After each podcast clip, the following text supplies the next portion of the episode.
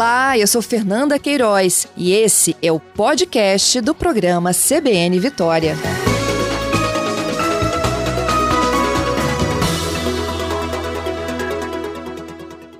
Bom, Marcelo, ontem eu conversava com os ouvintes aqui do CBN Vitória sobre a aplicação de multas, né, por parte da prefeitura para quem não faz o uso de máscaras.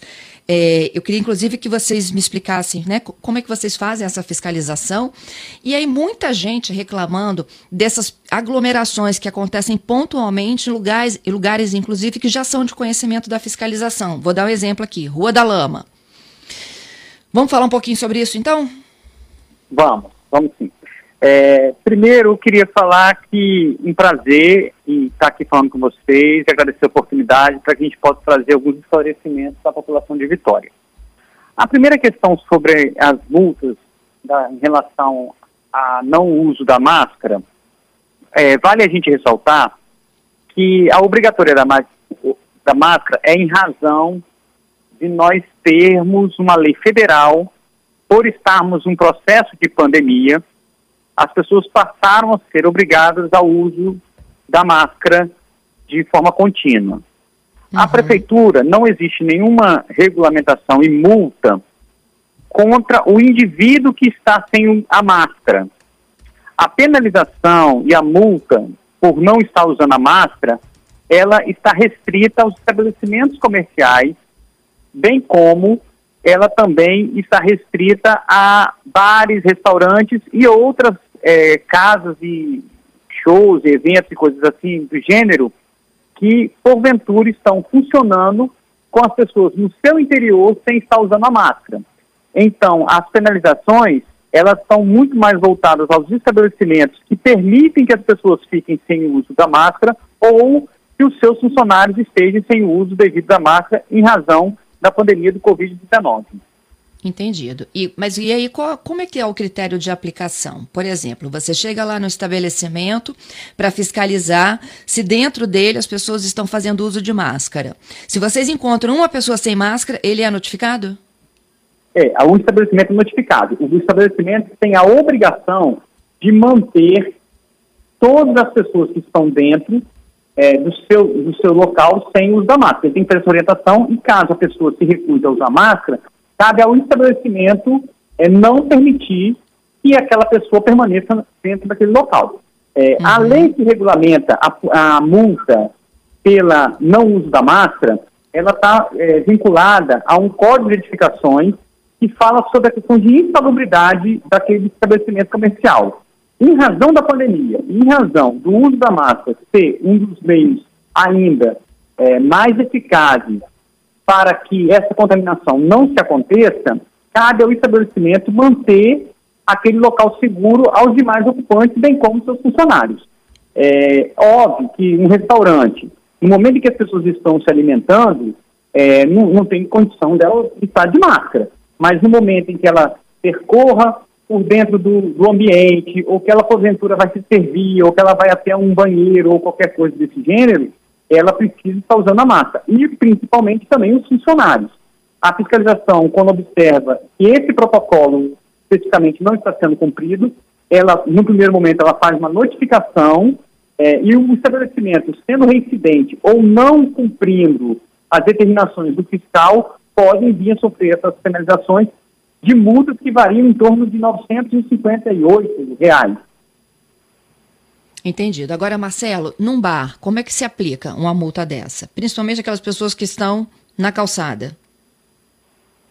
E essa é uma, uma questão importante. No bar, nós é, trabalhamos com os protocolos do estabelecimento. Se o bar, porventura, tem uma autorização do município para colocar uma mesa ou cadeira no entorno é, do lado de fora, na calçada, porque em alguns casos há uma permissão do município para isso, é, as pessoas que estão nessas mesas fazem parte do estabelecimento e, e, portanto, precisam estar usando a máscara.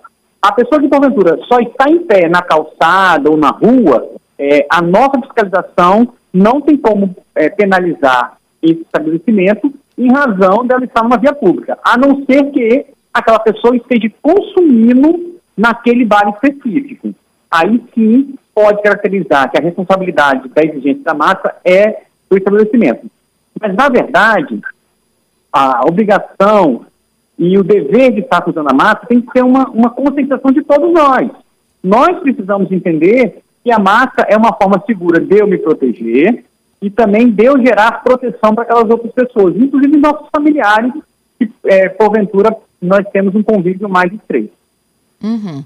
Aquele que está com uma garrafa de bebida em cima da mesa do bar, ele pode alegar que ele está consumindo e está sem máscara quando a fiscalização passar? Ó, oh, isso é, um, é, é muita análise de caso a caso, né? O cara está é, consumindo, bebendo, né? É, naquele ato, ele não tem condição de usar máscara, mas ele vai andar é, dentro do estabelecimento, ele está ali sentado apenas conversando, é, sem nenhum tipo de, de bebida ou alimento em cima da mesa. Ele tem que estar com a máscara. Assim, é, isso tem que ter uma sensibilidade, tanto da fiscalização, quanto do estabelecimento, como principalmente da pessoa, entendeu? Entendido. Bom, então vamos lá, só para vocês entenderem, né? Porque estão me, me, trazendo aqui casos é, semelhantes. A aplicação de multa é prevista, vai para o estabelecimento, é, o estabelecimento que permitir que a pessoa esteja lá é, no caso é de bares e restaurantes, ela só pode tirar, ficar sem máscara se ela estiver consumindo naquele momento. E nos demais que não tem, né, é, atividade de alimentos, ninguém pode ficar sem máscara. Vocês já aplicaram seis multas este ano? Sim, esse ano já foram aplicadas seis multas. Agora, eu, por exemplo, fui em estabelecimento um dia desse, nesse final de semana, e é, não vi por exemplo, que não é só massa que o estabelecimento tem obrigação de colocar, não. Ele tem que colocar o distanciamento das mesas e ele tem que também disponibilizar álcool em gel. Eu não vi o álcool em gel quando eu entrei no estabelecimento. E eu fui questionar como cidadão. Não era ali o Marcelo secretário, era era o Marcelo cidadão. Então, assim, ó, acabei de chegar no estabelecimento, não vi o álcool em gel. Aí ele foi, pegou, me mostrou, não, tem uma torre de álcool em gel aqui. E aquela torre estava, não estava visível. Eu, como, como usuário, eu, como cidadão, eu, como, como uma pessoa consciente dos deveres que nós precisamos ter nesse momento de pandemia, exigir que colocasse aquele instrumento de procedimento de segurança à vista para que nós pudéssemos usar, tanto eu quanto a minha esposa.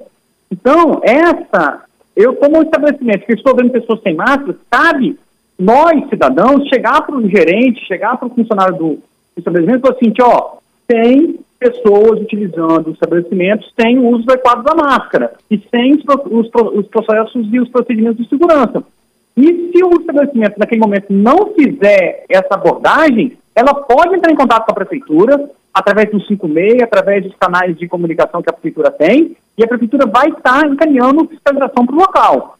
Mas essa fiscalização, ela tem que ser de todos nós. Na verdade, com educação, com é, ponderância, não é agredindo ninguém, não estou falando nada disso. Estou falando assim, Marcelo. nós precisamos estabelecer protocolos de segurança que sejam uma mudança do nosso, então, do nosso comportamento. Ok, eu Marcelo, a gente volta. Aquele local tem que me dar uma segurança mínima para minha saúde. Um dos nossos entrevistados desta manhã é o Marcelo Oliveira. Ele é secretário municipal de desenvolvimento da cidade de Vitória. No primeiro bloco desta entrevista, a gente já falou sobre a aplicação de multa para estabelecimentos onde a fiscalização flagra é, consumidores sem o uso obrigatório de máscaras de proteção facial em virtude né, do decreto que é federal de prevenção à pandemia da Covid-19. Em Vitória, seis estabelecimentos já foram multados este ano. A multa gira em torno de 900 reais. O Marcelo já explicou que a multa não é ao cidadão, é ao estabelecimento e como que funcionam os critérios aí de validação de aplicação ou não em caso de bares e restaurantes. E aí eu entro para a gente falar das aglomerações, né, Marcelo? Volto aqui contigo. Você falou que é, tem que ter um, um, um, comportamento também do cidadão. Só que são muitas as reclamações envolvendo a lama. Como efetivamente vocês lidam com a lama e com as ligações que chegam durante noite e madrugada de sexta, sábado e domingo? É, infelizmente, é, a gente teve imagens desse final de semana, de sábado para domingo, onde foi observada uma aglomeração excessiva na Rua da Lama. É, o que aconteceu especificamente nesse sábado? diversas reclamações chegaram até os canais de, de denúncia da prefeitura. Mas antes disso, a prefeitura já havia feito as abordagens naquele local. É, ao longo desse ano, vale a gente destacar que só no mês de janeiro foram 700, 472 estabelecimentos historiados. E no período de carnaval, Fernanda, 119. E nesse final de semana, especificamente no sábado, foram 22 estabelecimentos verificados. Além disso, é, é, três caixas de som, uma sonorização completa, é, carros foram multados, ambulantes foram removidos ali daquele entorno da região da Lama. O que nós vimos ali foi claramente as pessoas descumprindo o protocolo de segurança e fazendo aglomeração na rua, causando um certo transtorno. Mas a prefeitura esteve presente, não só lá, mas em outros locais da região, é, cumprindo esse papel fiscalizatório de tentar evitar essas aglomerações em razão dessa pandemia. Tá, mas aí a fiscalização chega e faz o quê? Recolhe a caixa de som, manda desligar o som, fecha o bar, dispersa as pessoas. Qual é a, qual é a política hoje? É, hoje, a gente está sempre trabalhando no intuito de ser uma abordagem inicialmente orientativa e preventiva. Os estabelecimentos, em razão do risco moderado que a cidade encontra-se, é, em razão da, da Covid, ela tem, estabelecimentos podem funcionar de segunda a sábado até as 22 horas e no domingo até as 16 horas. Então, a, depois das 22 horas, os estabelecimentos que estiverem funcionando, eles são notificados para encerrar essas atividades. É, no sábado, oito estabelecimentos tiveram suas atividades paralisadas em razão de algum é, protocolo de segurança estar sendo descumprido. E, ao mesmo tempo, nós também abordamos veículos automotivos, esses veículos foram multados com a, a multa do risco silêncio, que é uma multa é, relativamente alta, são R$ 6.878 de, de multa. Multas foram aplicadas a esses veículos, como também é, instrumentos sonoros foram, foram apreendidos. O que aconteceu especificamente na Rua da Lama é que a cidade haviam outras abordagens sendo necessárias ser feitas, e todas as vezes que a fiscalização, por algum motivo de atender alguma outra demanda, se saía do local, retornava outros veículos automotivos, retornava mais ambulantes, e a gente voltava nesse local várias vezes durante a noite. Para você ter uma ideia, só na, na, no sábado foram 13 reclamações que nós recebemos da Rua da Lama, é, e fizemos as 13, os 13 retornos em todos os momentos mas, infelizmente, as pessoas insistiam em descumprir esses protocolos. É, em um determinado momento, os estabelecimentos já estavam fechados, o que impedia uma ação mais contundente da prefeitura nessa fiscalização. As pessoas estavam nas ruas e, atualmente, nós não existe, existe nenhum regramento que impeça que essas pessoas fiquem lá. O que a gente tenta trabalhar é, o, é a conscientização, é a orientação, essa pandemia não acabou ainda, nós estamos vivendo um momento ainda muito delicado de contaminação do Covid-19 e nós precisamos estar atentos a esses protocolos de segurança que visam preservar vidas e salvar pessoas. Uhum. Marcelo, eu fico imaginando a angústia né, dos fiscais e também dos moradores, porque imagina vocês receberem 13 denúncias graves, irem lá, pede para fechar, volta. Aí daqui a pouco vocês recebem mais uma nova ocorrência envolvendo o mesmo local. É, é quando vo vocês pedem que ocorra a dispersão, né? É, na, no primeiro momento eles atendem ou há resistências também quando vocês chegam? É, eu não a gente não faz abordagem às pessoas. Assim, quando a gente vê grupos muito consolidados com instrumento de som, a, a fiscalização chega, aprende a sonorização, os ambulantes que não têm licença, porque eles não podem estar funcionando depois das 22 horas, eles são orientados a se removerem do local. Os que insistem e não, e não cumprem, nós usamos a, a, as medidas necessárias de até mesmo apreensão daqueles bens e produtos é, e fazemos a dispersão. Eles cumprem, mas assim que a fiscalização, ela, ela por algum outro, um outro chamado, ela deixa o local, a gente repara que aquele status quo inicial volta. E aí a gente volta de novo. Realmente, Fernanda, é um trabalho muito desgastante. Nós gostaríamos de estar aqui falando do fim dessa pandemia, da retomada econômica, das pessoas poderem estar nas ruas se divertindo, se encontrando, é, extravasando com alegria, com ordem, com decência, mas infelizmente o momento que a gente vive não nos permite isso ainda.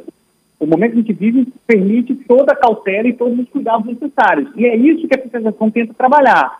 Agora, realmente é um trabalho difícil, que muitas vezes não é compreendido, mas nós vamos continuar com todas a, a, as nossas equipes trabalhando incansavelmente, fazendo esse trabalho para que a gente possa não ver mais cenas como que nós vimos no último final de semana acontecendo na cidade de Vitória.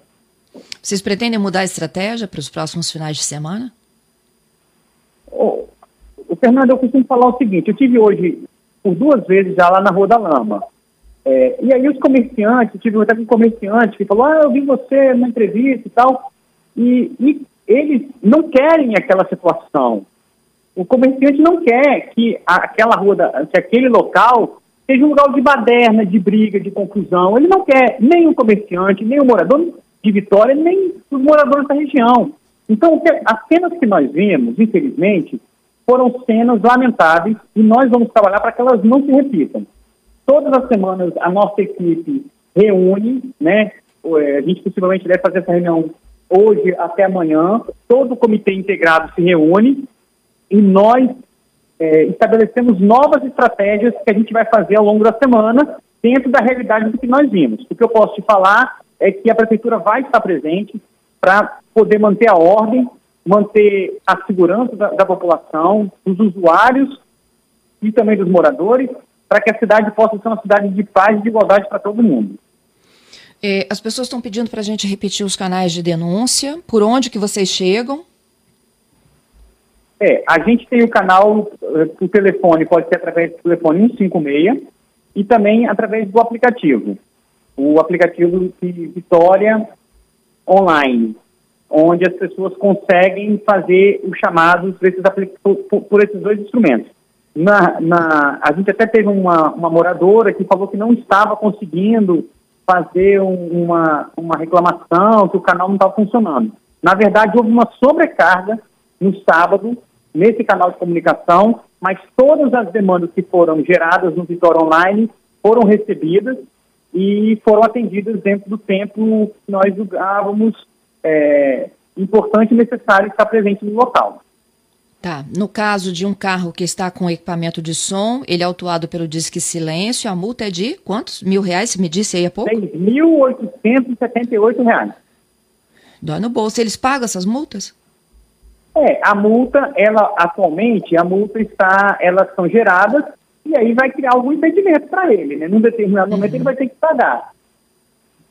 Entendido. Né? Bom, Marcelo, e, já tem ouvinte aqui alertando. Como?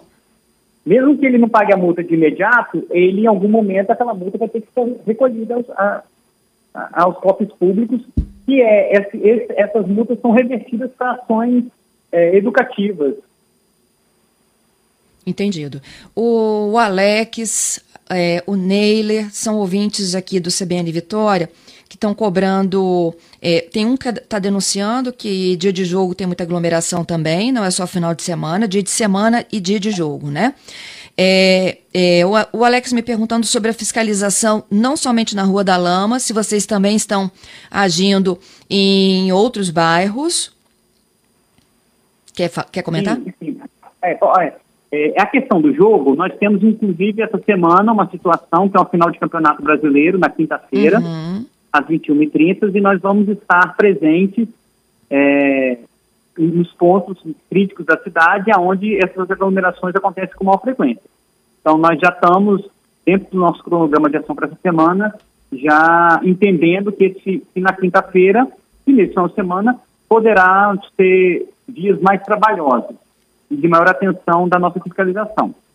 Em relação a essas ações, sim, é, nós trabalhamos em toda a cidade sem discriminação e agindo sempre da mesma forma. É, tanto que, quando nós estávamos com a nossa abordagem na Rua da Lama, nós recebíamos chamados em outros locais e, por esse motivo, muitas vezes nós tínhamos que deixar aquele local. A equipe trabalha em todas as regiões, é, já com um mapa identificado aonde essas aglomerações são mais recorrentes sempre no intuito de tentar evitá-la. Tá certo, Marcelo. A gente fica acompanhando e monitorando aí. Te agradeço, viu, pela participação e pelas informações.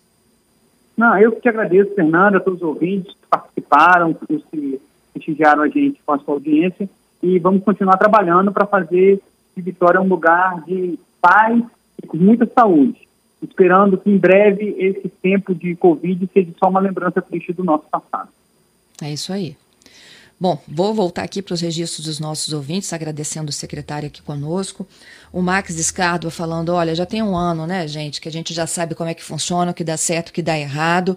É muito em Vila Velha também a situação não é diferente. E, na opinião dele, se não houver uma decisão um pouco mais rígida por parte de Estado e municípios, né, a gente não vai sair desses percentuais aí de pandemia, ele sugerindo, inclusive, lockdown. É, o Antônio falando: essa história de multar pedestre sem máscara, acho que isso só funciona em outros países. Aí ele cita ele, ele lembra, né, aquele exemplo de um magistrado, vocês devem se lembrar de um desembargador, uh, que teve toda aquela confusão também pelo não uso de máscara, é, foi flagrado por um guarda municipal em São Paulo, e aí ele está lembrando desse episódio, né, de pessoas que trabalham até no próprio judiciário, deveriam dar um grande exemplo e fazem esse desserviço.